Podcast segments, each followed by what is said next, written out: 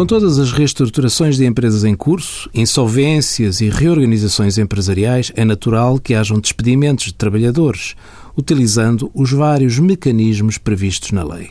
É igualmente legítimo que existam dúvidas quanto à tributação, em sede de IRS, das indenizações daí resultantes.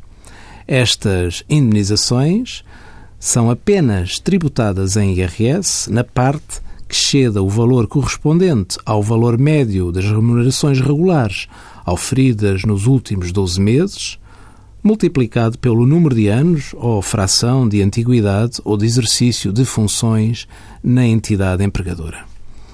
Esta exclusão de tributação não se aplica quando, nos 24 meses seguintes, seja criado um novo vínculo profissional ou um novo vínculo empresarial independentemente da sua natureza com a mesma entidade. Chamamos a atenção ainda que esta exclusão não se aplica igualmente ao pagamento dos proporcionais de subsídios de férias e de subsídios de Natal. Envie as suas dúvidas para conselhofiscal.tsf.occ.pt.